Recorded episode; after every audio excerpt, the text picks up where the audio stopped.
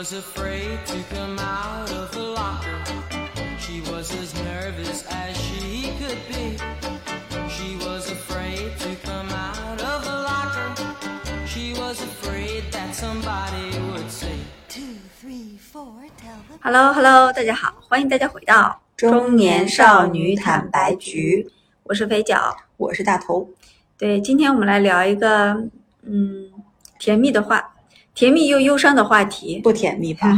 对，最近我们俩都看了一部电影，叫花束般的恋爱，对，是一部日本电影，但其实这个电影已经上映很长时间了。只是它在中国才刚上映。呃，对对对，之前在日本就是上映的时候就嗯备受好评，然哦后中国应该是前段时间上的啊。对，首映是二月二十二号那一天，二二二，二月二十二号的二十二点二十二分。啊天呐，你知道为什么我记得这么清楚吗？不知道因为我有个朋友在那一天跟她刚认识不久的男友去看了这个首映。首映，待会儿讲一下他的感感受啊。好的，然后这部电影在豆瓣的评分现在是八点六，并且它在日本的爱情片榜排名第四。嗯，好，但是这个爱情片榜排名第一的是《情书很棒嘞》，。嗯，排名第二是《横道世之介》，哎，这个我给打算看一下。嗯，然后是《花与爱丽丝》，然后就是它了。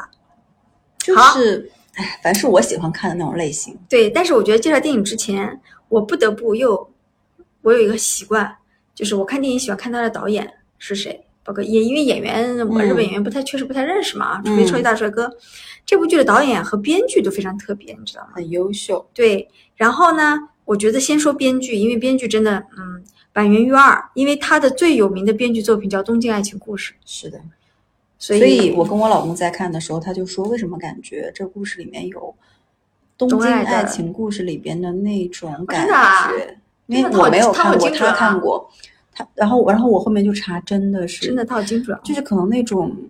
你说不好是大的忧伤，但是就是看了之后会让你心里面哦，掀起波澜。呃对，因为我不知道东爱是不是这个类型啊，完了，啊大，家都没看，我也没我也没看，所以我无权发表，我也不敢对我没有看的东西 发表意见了。现在，对，那那如果这么说啊，我倒理解了，因为呃，我觉得介绍一下，就是《花束般的恋爱》这部电影，就是没有波澜壮阔和惊心动魄，和嗯没有，什么，也没有狗血的剧情，，对，它就是日常的生活，就是一段普通的恋爱，普通的恋爱日常的但是让你，真的有点揪心啊，就是现实生活中，比如说我们周围的很多情侣，可能比这个过得要波澜壮阔壮阔多多了，就是就是，就是分手分的也轰轰烈烈呀，但他们没有，但反而看的你，你很抓心挠我肝我。觉得就是因为他太生活了，离你嗯太近嗯了。你当你看他的时候，你就仿佛是在看自己对里，面的某些情节，所以大家一定要信这部编剧。如果你对东京爱情故事也很有感觉，我觉得可以去嗯看看，嗯好吗？然后呢，他的因为他的导演叫土井裕太，虽然我也不是很熟，但是它里面有一部作品我还是蛮推荐的，叫《垫底辣妹》。啊，垫底辣妹就是这个女主角演对的，对对对，垫底辣妹，然后那部还蛮蛮有趣的，叫有村架纯。对，然后嗯蛮蛮蛮蛮开心的一部，对，所以其实呃还，然后他们其实还有名的那部叫《四重奏》，你知道吗？嗯，《四重奏》我看了两集，我没有看完，但是就是我我大概也但我想看一下垫底垫底辣妹，哎，啊，你可以去看一下，因为我、哦我之前看过《垫底辣妹》也不错，而且这导演这几部电影在豆瓣里评分都不低，你知道吧？嗯，所以我觉得冲着导演和这个编剧的卡斯吧，我觉得就很值得看看。是的，所以你觉得我们今天怎么聊？我们是不是因为我觉得还是有必要提醒大家一下的啊先？给大家介绍一下整个的剧情的走向，然后再来说一下我们的感受，因为感受太多了。对，但我不得不提醒大家的就是，我们介绍剧情就有严重的剧透，但是嗯没啥好坦怕剧透的吧？但是坦白说，这部嗯电影剧不剧透、区别没有那么大。就像我刚才说，因为它没有波澜壮阔、曲折迂回的情节，它太生活了。嗯，所以我们俩更多的是聊的感受。如果你特别介意，那我觉得你可以听到这里就不听了，嗯然后去看一下电影，再回来听后半部分也 OK，、好吧？因为我们前面主要介绍导演和编剧嘛。行，嗯，那我们就从开头开始讲呗。好，我我我印象很深刻的是开头的那一幕，你还记得吗？耳机，对，当在一个咖啡厅里，一男一女分别戴上了一个耳机，就是这大家嗯 share 一个耳机的时候，嗯我当时想啊，这是男女主角吗？嗯结果不是，镜头一转，转到两个一男一女分别在说，他们怎么能这样听音乐呢？嗯，因为左右声道分开就是不对的、啊，就不是一首完整的歌啊。嗯虽然我很同意他们的观点，但当时觉得他们好像太多管闲事了吧？但是你能 get 到那个点吗？哪个点？就是他们一定要耳机不能分着听这件事情。那是因为后面有一个情节是应和了这个，是，但是就你看到后面那个情节去应和了，你能 get 到这个点吗？能，就他们还是当时就是会觉得嗯什么感？你当时什么感受？我第一开始的时候没有看懂，但我后面看到说为什么他们俩会有这个说法的时候，因为嗯他们俩曾几何时也是分 share 耳机的嘛，嗯他们俩不 share 的时候，我觉得其实他们俩彼此心底对对方的那种这段记忆的那种印象和哎，停不是留开头他们两个刚开场的时候，他们是他没有，他们俩还没有认识。他们俩刚开场的时候，他们俩已经分手了。我开电影的开头是是他俩已经分手是分手吗？哦天哪！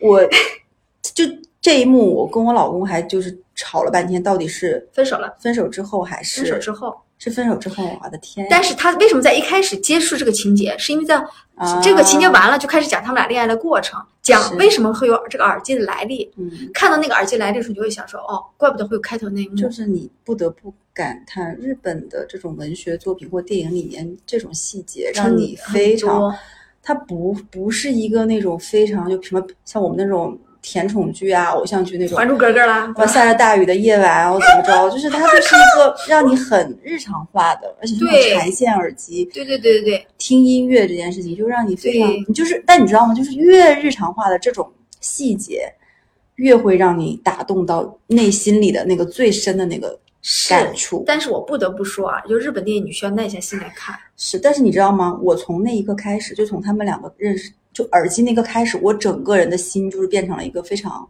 就是眼泪就在眼眶里打转，啊我现在说起来都是那种 我不知道，就是我感觉这部电影，我整我整个看下来都是那种，嗯、忧伤我我我不知道是忧伤还是怎么样，就心率是在很高那种状态，就是看的很激动的那种感觉。哦，这样子啊，对，就是所以我不能平静。现在我讲起来这块，我就觉得非常的，哦，你都还不能平静，我不能哦平静好吧，好吧。但是你居然不知，你不知道那段已经他俩分手了。懂。对，但因为刚开始那段确实比较突兀，嗯，但后面揭示了，OK，这就是刚开始那段。但其实其实证明他们俩嗯彼此太、当时爱的还是比较深的啦。就是太太兴趣相同，完全契合的对两个人。，好，那我们再说说他们俩是怎么相遇的吧？嗯，你还记得吗？就是有一次错过了末班车，嗯因为就是日本这个东京吧，它其实很多地铁的最晚的时间应该十一点吧，然后。其实很多年轻人就住不起市里的那些房子，他们就会住在偏郊区吧，就嗯。东京附近、对，外环吧。嗯，然后其实每天就是日本人的通行方式都是靠这种坐地铁，所以说基本不像我们啊，就是开车，因为在日本真的，如果你打出租车非常贵，对，所以还不如在外面包个宿儿。嗯，然后他们可能也是因为这种需求，有那种小酒吧呀呀、唱 K 的呀、吃饭的店呀，都还开着。那他们俩就是因为不能一起回去，所以才有了这段。就是巧合，记得吗？在地铁站都没赶上，然后那个女孩掉了两桶纸，嗯，他们俩就跟另外两个年轻人一起去一个居酒屋吧，反正就是那种喝酒然后聊天。对，他们是四个人在一起的。对，那个时候，你知道我是从那个情节才开始逐渐进入这部电影的，你知道吗？就是他们俩共同的认识的一个。对他们俩在聊彼此的兴趣，他们俩呢就是两个学生，因为他们俩是大学生，嗯，对面两个也没有赶上车的人，明显是两个入社会的人嘛。是他们在聊他们的喜好和兴趣，那两个入社会的人聊，完全没有感知。对，，聊的是啊、我很喜欢看电影。他说是吗？但是是非常通，就是很流行的那种。对对，他说我喜欢看的是《肖申克的救赎》，然后他们俩开始火热的聊，对对对然后这两个人呢就完全插入不进去对。对，这时候男主说：“哦，快看，那里也有一个大神。嗯，”然后他们就看了一眼，毫无那个感觉。然后那个女孩旁边，她其实眼神她是知道的，，对，然后她对。但她没有当下没有说出来，对，但是后面她冲出去的时候说了，你知道我为什么在那一刻很有感觉吗？因为那个大神叫押井守，嗯，那押井守是《攻壳机动队》的导演，啊，就是做看哦那我不知道，对看动漫的人都知道，日本有几个比较有名的导演，哦。都动漫导演，他是很有名的，因为《攻壳》是一个比较是比较深的 IP，哦，就还是比较有群众基础的。当看到那一刻的时候，我在想，如果我遇到一个人，他跟我说：“哎哎哎，你肥脚，你看。”哦不不不，或者是他无意之间说“天呐，押井守大神啊”，我那一刻我也会感动，因为因为我也很喜欢那个动漫，对，不是说很少吧，就是你突然我就不知道，对，你看，比如你，因为你的兴趣可能不在那儿，但他他突然跟我聊这个，嗯就好像他跟我说，嗯哎，我很喜欢看功课，你觉得呢？或者我很喜欢看看 EVA，嗯你呢？嗯就是那种感觉哇，你看我就没办法和你聊这个话题。是对，你就如果遇到一个那种你提一个什么东西，对方马上能，比如说我好想想看大理的苍山洱海，他说对，旁边那家什么什么，对对对，你就会立马哇，就是心动胜过千言万语的感觉，真的的确会有。对，所以那一刻我是非常有感触的，但是恋爱中不就是刚开始大家在聊天的时候，就是在聊一些并不是所有人都能这么快的找到一个 match。他们的确是这个 match 度最就是已经百分百的那种感觉，但是对恋爱里面大家刚开始的时候不都是在找相同的？对，所以其实我跟你讲，我在大学的时候也很也很希望是这样的，有一个在大学的时候是吗？就很难，就很难。但但后来我放弃了这个想法，但我们可以后面再聊，后面再聊。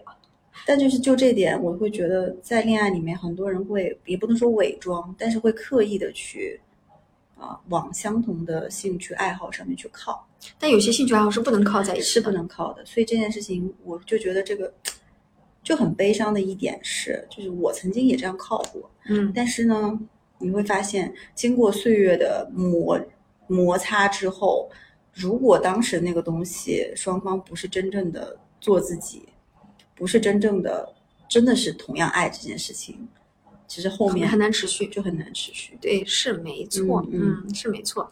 反正那一刻我也挺，我挺，我挺感动的。对，然后他们就去了他们家里，嗯，后来他们后来是这样的嘛？你还记不记得他们俩在酒吧里喝酒，又聊得非常开心。看到了押金手之后，他们俩就走分开了，因为他们俩觉得和那两个对女男女实在聊不到一块去去找个地方又去聊，又找地方，然后发现了更多更多他们俩相同点，对太多了很。多看过的票根呀，嗯，什么我要去哪个什么博物馆干嘛干嘛呀，对，然后这个时候呢，就是那个男生应该是以前暗恋的一个学姐或什么的一个角色出现了，正好在那个地方出现了，然后他就叫那个男的过去吃饭，这个男的可能就过去了一下，而这个女的呢，其实就已经有点吃醋了，对，他就生气了，他就走走了，然后这个嗯男的追了出去。对，后来其实我觉得他们从那个开始已经可能对对方是对，对有好感了，我觉得是，就是他们俩彼此看到自己身上，感觉看到了仿佛另外一个自己的那一刻，他们俩其实已经很难割舍对方。对，是的，好，然后他们俩开始进入恋爱了，对不对？其实嗯也很正常嘛，对吧？嗯然后他们那个在恋爱中，你觉得有哪些点是你觉得比较比较比较比较感动的呢？恋爱中，我觉得他们俩一起去那个老夫妻开的面包店去买面包，你记得吗？嗯两个人笑得很开心，然后那个呃女孩儿说：“你看啊，这个他们家哎，他们那什么面包，炒饭还炒面面包，我记得。”然后那个男的也表示说：“嗯，就是非常惊奇。”然后他们俩一起好像去看小说、看漫画、看书，然后翻到大家都非常喜欢的那一页去看。然后就这块儿的话，其实是嗯，就非常的就是，应该是他们俩同居之后吧，这种生活就非常的甜蜜。嗯，对。然后嗯，我看到的有一些点，你有一个点，我不知道你们就他们俩有一天三天没有出房间，啊，对，就热恋嘛，身体就每天要滚在一块儿嘛。滚床单，然后身体上非常这一点非常重要。呃，你是说在恋爱开始的时候，呃，我觉得在男女之间，在后面记得吗？哎，对，所以又是一个对比，你知道但吗？是是正常的生活就是这样啊。对，就是有有三天，他说我们三天没有出门，就是嗯滚床单，就是两个人太但是两个人 match 了吗，刚在一起的时候都很 match 吗？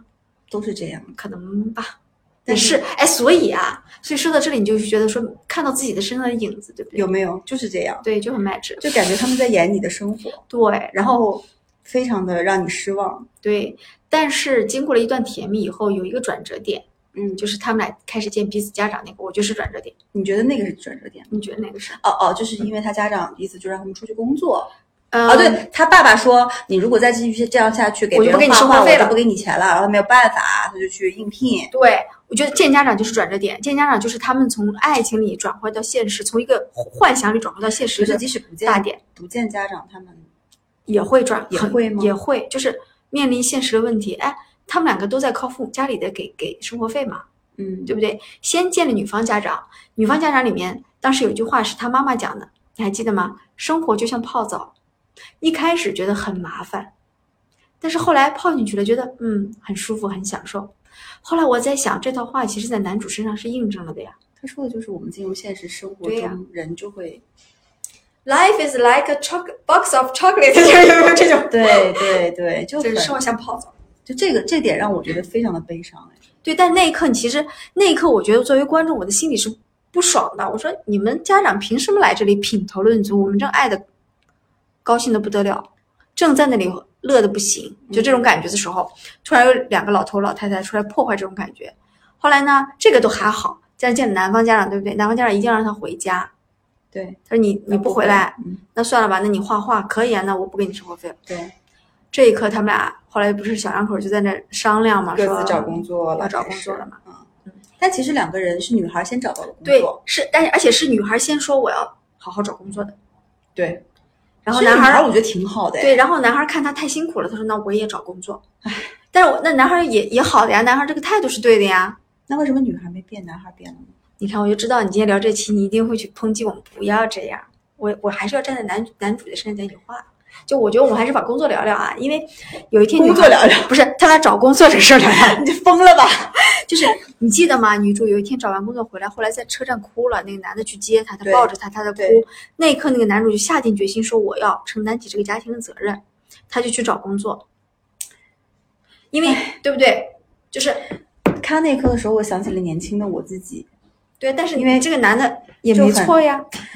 就你当你你有经历过这个女孩这个阶段吗？我没有呀，我找工作压力很大，但我没有。呃，不是说，就是说你年轻的时候，你找的工作可能就就很一般，然后有的时候会受老公司或老板气，然后你男朋友安慰你这种，没经历过。对会，我老公现在也会安慰我啊，但我但你现在已经不需要，你现在已经强大的中年女人了呀。我也需要我老公安慰呀。那年轻的时候呢？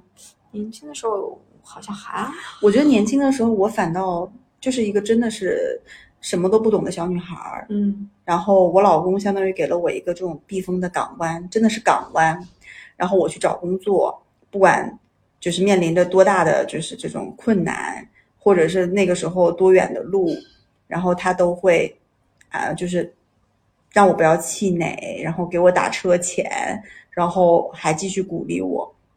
我当时看到那个的时候，我我边看这部电影的过程中，我是边在脑子里面回想，就是就像过去我我自己的那种恋爱的生活，在脑子里面不停的就是这种放电影一样在回放，在这个图就是你在电影院里面去看的时候，你就同时在看他的故事和在回放自己的故事，嗯双重的对比跟悲伤就砸向了我。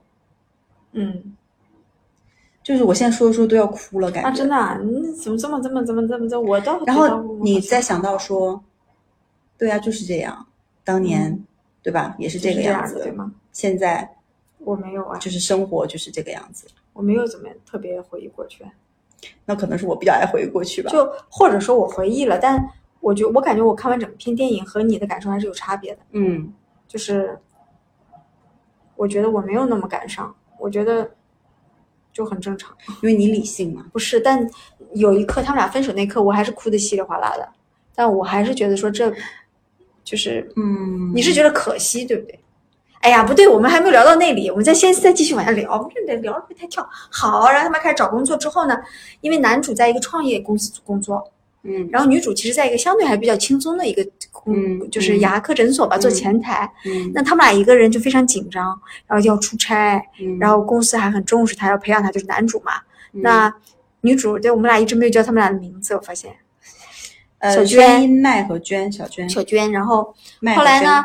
但是小娟呢，因为可能工作上的相对来说节奏比较轻松，她还保持着原来的习惯。嗯然后男主呢就已经开始完全没有办法把原来的兴趣，包括画画也好，他爱看的书、电影、漫画就捡起来了。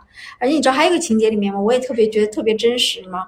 他们俩之前一起找到工作的时候，他说我们俩买一台 Switch 吧，我们俩一起玩塞尔达。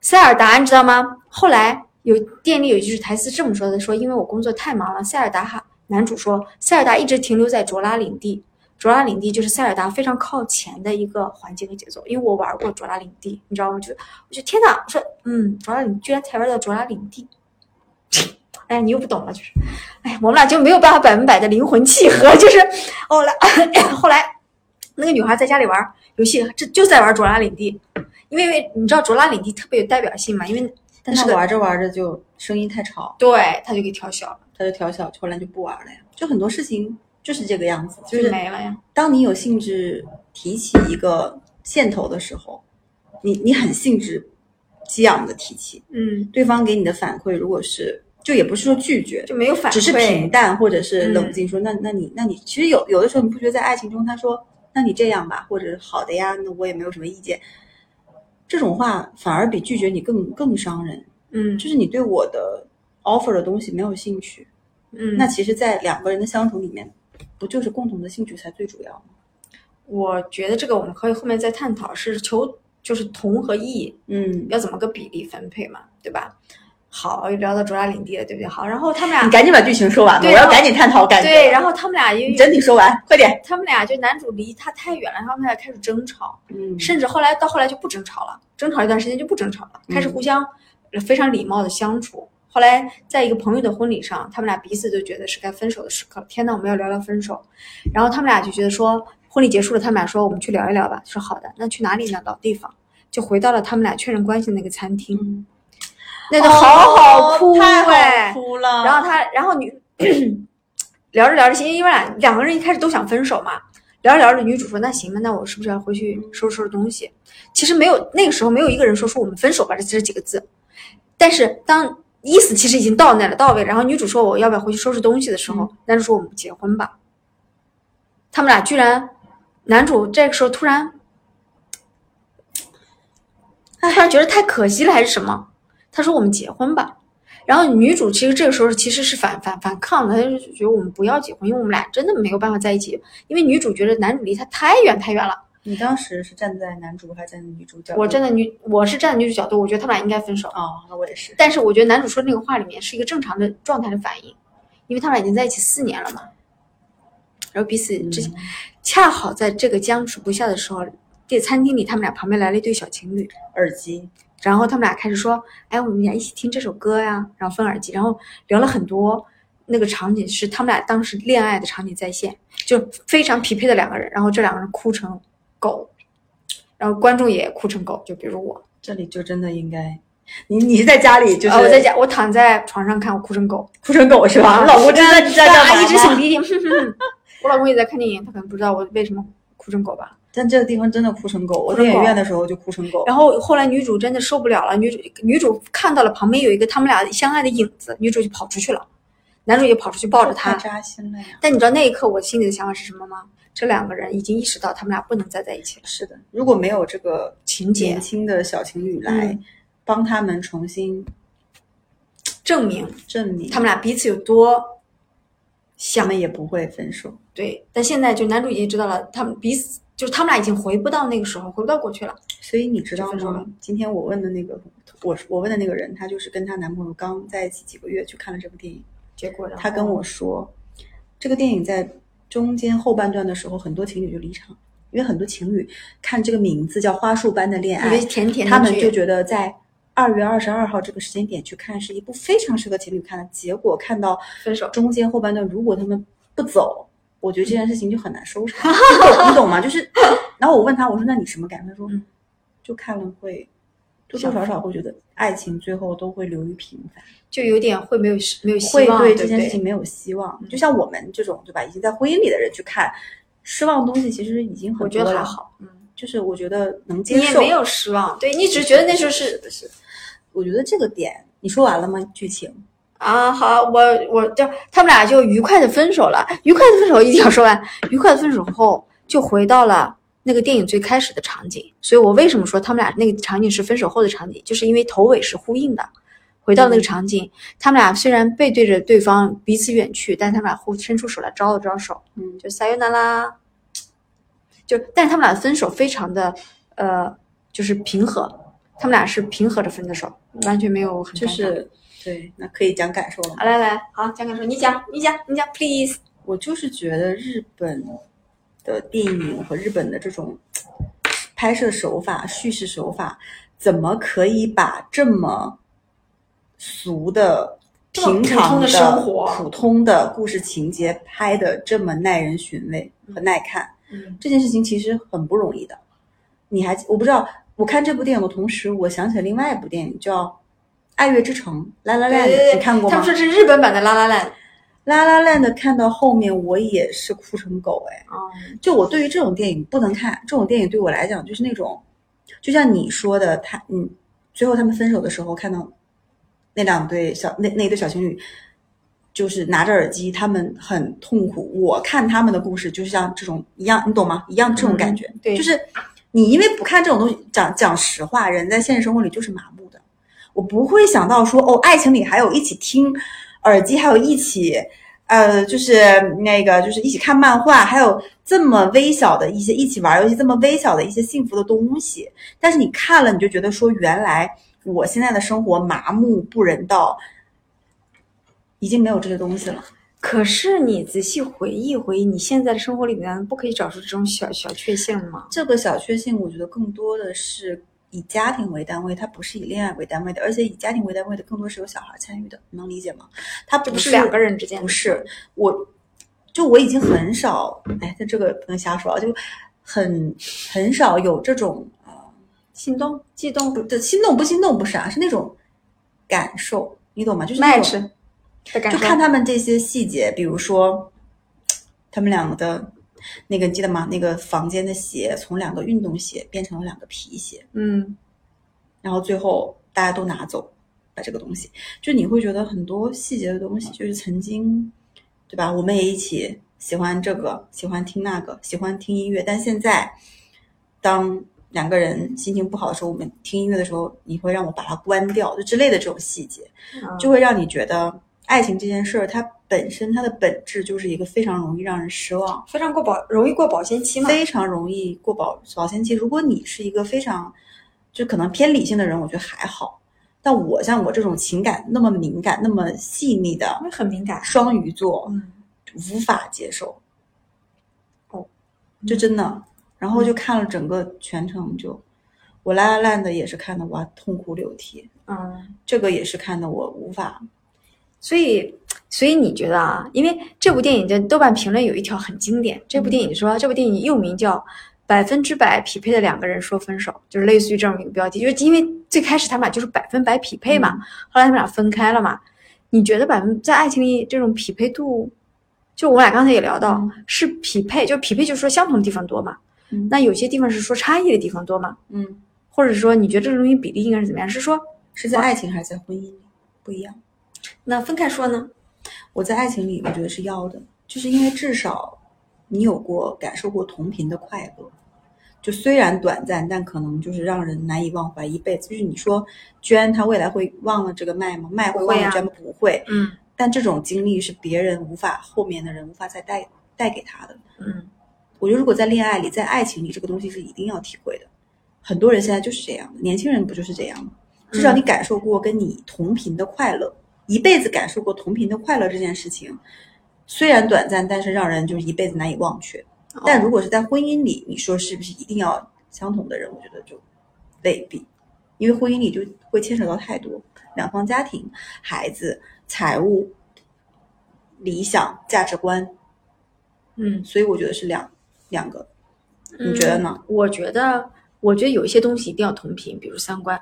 嗯有些东西不同频是导致说你俩可能连走都走不下去，都不会产生爱情的。嗯但我现在看法是，其他的部分可以求同存异。嗯就我年轻的时候，我上大学的时候就和这部电影里很像，我很我很在意有一个人是不是懂我听过的音乐，是不是懂我看过的书，是不是喜欢我看过的电影和漫画和动画片。因为我我有些我看的东西呢，我感觉比较杂，但面儿其实不广的。我你说我二次元，我不是，但我其实自从这种没有找到过这样的一个人。哦但我现在跟我老公在一起之后，我觉得我们俩身上的差异点更多，这反而让我体会到了另外一种感觉，就是虽然我们俩身上有差异点，但是因为我们俩三观一致，所以我们俩可以探讨我们俩的差异的观点和看法，嗯就让我觉得说他可以补充我的，可能或许吧，我也可以补充他的，我觉得这种感觉也不差。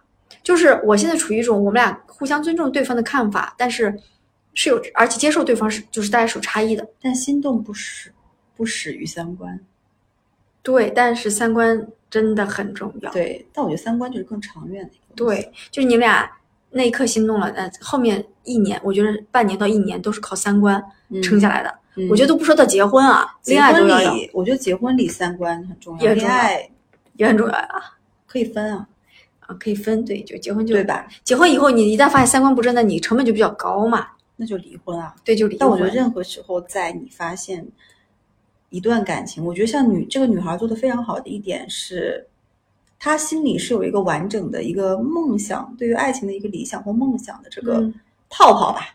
对，就很多人可能很多男性看了肯定不理解，说为什么你一定要这样？对，但是作为女性，我非常的理解和支持和赞同她。嗯，然后我觉得，如果说女孩在婚姻里、爱情里面经历过这种，就是这种挣挣扎和纠结，我觉得是可以选择结束这段关系的。是是，所以我我所以我感觉恋爱的时候，真的对于三观的磨合，可不能说考察吧，嗯认知这个是一定要很重要的，很重要很重要。后面有一些细节，但是有些人是比较注意生活细节的，比如说有些人不能接受牙膏牙牙刷的头放在下面，嗯，他会因为这个受不了对方，嗯嗯那我我可以接受啊，就我觉得就随他去呗，嗯就脏就脏死他呗，再怎么样，对不对？但我觉得三观其他的东西，我愿意因为爱这个人为他改变，但三观我可能很难。嗯如果我们俩三观都不同，我就很难跟他聊一些东西。就是我觉得我和我老公聊差异的东西，都是基于我们俩共同的三观的。就是嗯我觉得这个很还是挺重要。所以我现在觉得说，你想啊，你在异性中、同性中，你能找到和你百分之百 match 的人吗？你有少感觉吗？能对，那更容易一点。但那样你你也会开心啊，只是和爱情的开心不一样嘛。比如说大家一起玩儿啊，大家一起吃饭呀，干嘛的？对，是的，对。那我但我觉得你同性找到这种 match，你不会特激动，对吧？但是异性嘛，就会让你啊心动不已，然后产生爱情、友情嘛。其实我觉得同性里面能找到这种人也是非常不容易的一件事儿了。嗯哦，是的，你有过这种像花束般短暂又美好的恋爱经历吗？短暂我有，美好吗？也就当时觉得美好吧，但没有那么美好，但你现在会记起来这种恋爱的经历吗？还好吧？因为因为这种花束般的恋爱，我感觉这部电影更多传达的还是两个人之间匹配度很高的时候这种感受。我好像一直没有特别遇到过。就是没有遇到过这种特别同频的人。对，特别啊，我就说嗯有一部分同频是有的，是，嗯，是你有吗？我我觉得短暂的有，花束般的没有，就是就是鲜艳的呀，美丽的没有是吧？因为如果真的花束般了，就不会特别短暂了。可是花本来就开开就是花是短，但是我觉得，就如果说真的有这么花束般、这么同频的，我就不绝对不会让它太短暂。哦，可是有些东西是你控制不了的呀，是的呀，但是其实从我的个人经历上，我就没有遇到花束，哦，你懂啊？就比如彭于晏是吧？那不是，不如果如果是彭于晏不同频呢？不要那如果是赵本山同频呢？要，真的，嗯，你是这种人，嗯你不看脸的？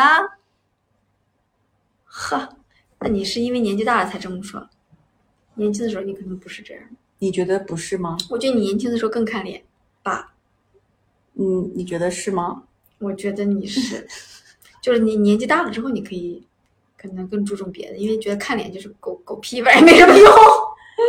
行吧，哎，就不不不要说我好不 啊，好？不要说你好，嗯，所以对我觉得，而且男女主呢都长得比较普通人，你觉得就没有不普通啊，女孩儿蛮漂亮的，女孩儿我好喜欢她的长相啊，男的是打扮成那个样子，男的也还挺有，就是日本的那种男孩儿的那种感觉。嗯，可能吧，反正女孩儿我很喜欢，我非常喜欢这种女孩儿，而且我非常能感同身受她。哎，对，但你知道吗？有一个朋友，他完全看不下去，他说太墨迹了，墨迹啥呢？他喜欢那种波澜壮阔的爱情，他喜欢那种霸道总裁小甜宠，哎，可能吧，是？吧？他看然后这部电影有两个小时，你知道吗？啊、这确实因为有很多细节嘛，那有两个小时嘛，所以我其实就是我真的是看到押金手那里才入才入戏的，我前面都觉着但就是是后来他们两个就很忙，然后很久那个男的都没有跟他那个了，对，嗯然后有一天是怎么样啊？反正就是很忙吧，然后就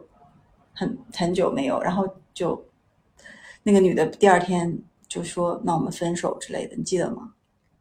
他们就很久以后，然后那个了，然后嗯第二天那个女的就下定决心说他们俩分手。对对对，有有有，对，我觉得他们俩内心深处，因为最开始那种那种那种 match 啊，太深切了，就内心深处对那个东西的印印记太深了。但我觉得啊，虽然我们看起来觉得哇，他们俩太 match 了，生活太那个什么了，但是我跟你说，真的周边的每一对很平凡的这种 couple 都是这样的。嗯比如说我认识的那个人儿，他就对吧，跟男朋友两个人都音乐相，哇，音乐相通啊，就一谈到说，哎，我哪个歌手哪种音乐类型啊，什么和弦，啊、特 match，就人家在这方面 match 到不行。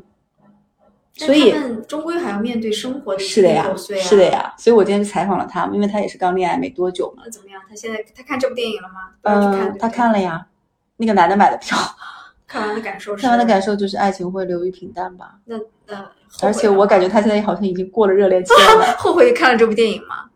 没有后悔，因为他可能本身之前也经历过一些，就是他觉得本身很正常。所以我们是不是建议说，在热恋中的朋友就不要一起去看了，分开看？你建议吗？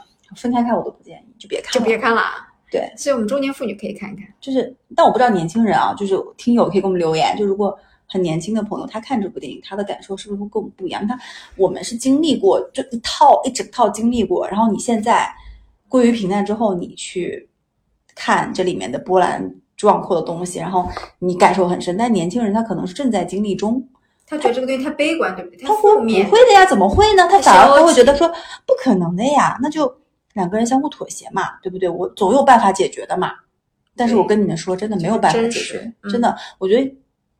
你你如果说有办法解决，那就是说，如果当时这个男的求婚，这个女孩答应了，他们俩在一起之后，依然会过着之前那样的生活，可能一段时间，你看他们后面不是分开了之后，那个女孩没有找到哪个地方住，他们俩还一起住了住了一段住了一段时间，那段时间就很好呀，两个人就 peace，很 peace，然后可以一起去看风景，一起去干嘛？那就朋友。但是朋友，嗯因为你对他的那个期待值变低了，嗯，所以你反而又能接受了。对。但你知道，就是他们俩分手那一刻，我为什么站在女孩那边吗？嗯，因为我知道，如果他们俩继续走下去，勉强结婚了，生了小孩，结果一样。他们俩会非常痛苦，嗯，就是会非常痛苦，那个矛盾可能更难调和，那个成本分开成本会更高。所以他们这个结局对于他们来说是是好的，因为他们是在这个时间点发现不 match。对对对，如果他们俩在结婚，哪怕在结婚之后发现，我觉得也是好的。但是在生完孩子之后，发现这件事情，就真的是个灾难。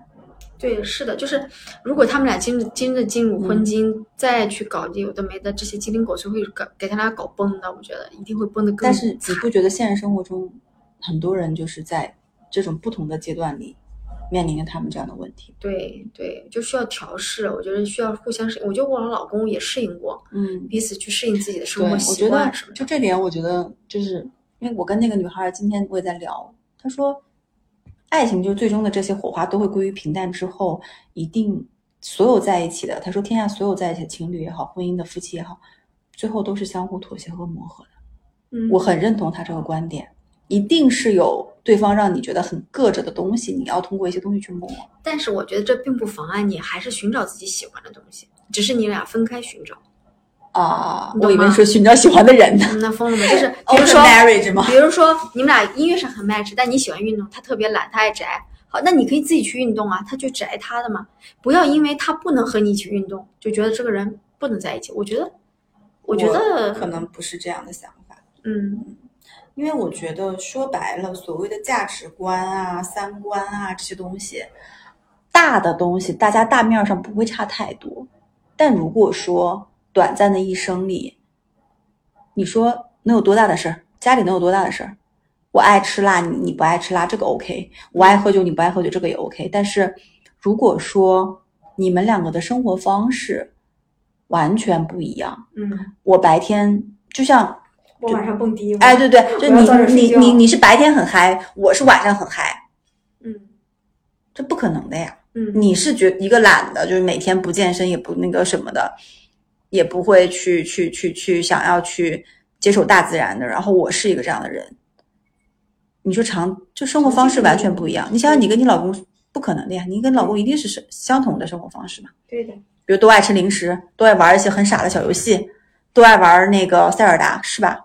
但是我们俩玩塞玩塞爱玩，我爱玩塞尔达，我这嘴皮上了，就是是因为我确实是本性里爱玩游戏，但他也爱啊。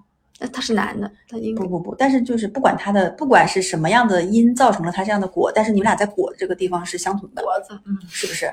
是就很重要。所以你刚才那个观点我就不认同，哪个观点？就是你说彼此寻各自寻找，对对各自可以寻找，但是我觉得如果一直寻找的是两条不同的路，嗯，就还挺容易走上来，两个不同的方向。因为嗯我的人生里，因为其实这样啊，比如说你喜欢户外运动，如果他不能陪你去，你势必要找其他的的人一起去。别人在这个路上跟你同频了，那他喜欢比如说干嘛干嘛下象棋，或者去干嘛泡吧或干嘛，也有人在那个路上跟他同频了，那最后不就变成了两个同两个不同的分岔路了吗？嗯，对，因为因为我我反正我是能接受别人和我的但是因为你没有感受到这种不同频吧？有吗？就你实际生活中有吗？比如说我，我一直劝我老公运动，他就是死不运动，那我就运动我的。但我的运动是就是我上班运动嘛，反正跟他也但你不搭嘎。这个运动不是一种生活方式啊，那怎么不是说你爱到不行的那种。比如说，但我就是必须得有嘛，就是没有啊那么爱，但我就必须运运动。但比如说我老公也是个胖，就胖大肚子，我说你去运动呀。啊，这个我觉得还好，这个还是可以接受的。我说的是完全不同的两种，就是生活的，那要看支撑你生活主要的那个东西吧。嗯，对是对对对不是那个对对对有可能。就我说这种就不太可能它不支撑你，嗯，你觉得你觉得赚钱是支撑，或者说你觉得一起养抚养小孩是支撑，但有的人可能就觉得不，就是这种感受是支撑。对，比如说有的人觉得说，为什么你这么忙？我觉得嗯就应该以家庭为主，这种其实就涉及到三观了呀。对啊，这个就有问题了，这就一定要分开了。怎么我们俩就是讨论最后感觉要呃，就吵是？整体这期我聊的是所有录的最悲观的一期。那为什么呢？我我不知道反正大家就是我们劝大家，在热恋中的情侣，年轻人不要去看就对了，中年人可以看对，一看也不知。道讲了些什么，反正就是感觉说的不太好。啊，我觉得还行，但我觉得就是可以推荐大家去看几部关联的啊，一个是《拉拉烂的》，对不对？嗯嗯，一个是《东京爱情故事》，对不对？因为都是同，《拉拉烂的》是和它非常像，但是《东京爱情故事》是同一个编剧不看也罢，啊，不懂更好。太伤心了，那就看着乐呵了。有的时候傻一点是好的，嗯是不是？嗯，好的。哎哦，我还想特别推荐一下，我因为我这前两天听了沈一菲老师和她老公聊这个话题，啊，对对对然，后她老公就是大直男，你知道吗？嗯，他们说这个男同学为了照顾这个女同学，积极的出去打工，这个女同学居然还甩了他。就是当他说这套话出来的时候，我觉得这个男的好好好搞笑，好可爱很。多男的都是这样想。对，但是他们俩就是他和沈一菲老师，就是说这个男这个这个男就说，你看一菲就是我就我爱读书，但我我觉得我也我也要支持你读书，所以我去赚钱，你去好好读书。听到他们俩那一刻的时候，我觉得哇，好棒！啊！虽然他们俩也是不同的，在某些点上很不太同，但也也还挺好。但那那个蛮有意思，我觉得可以大家也可以去顺便听一下。嗯，回头把那那那期链接放下面。小宇宙的吗？不知道呀，都可以啊。哦，好的，行吧，那本期节目到这里结束啦。喜欢我们的节目，欢迎订阅。想跟两位主播深度交流，欢迎加入我们的微信听友群，搜索“坦白”的拼音“坦白零三零三”。拜拜。拜拜。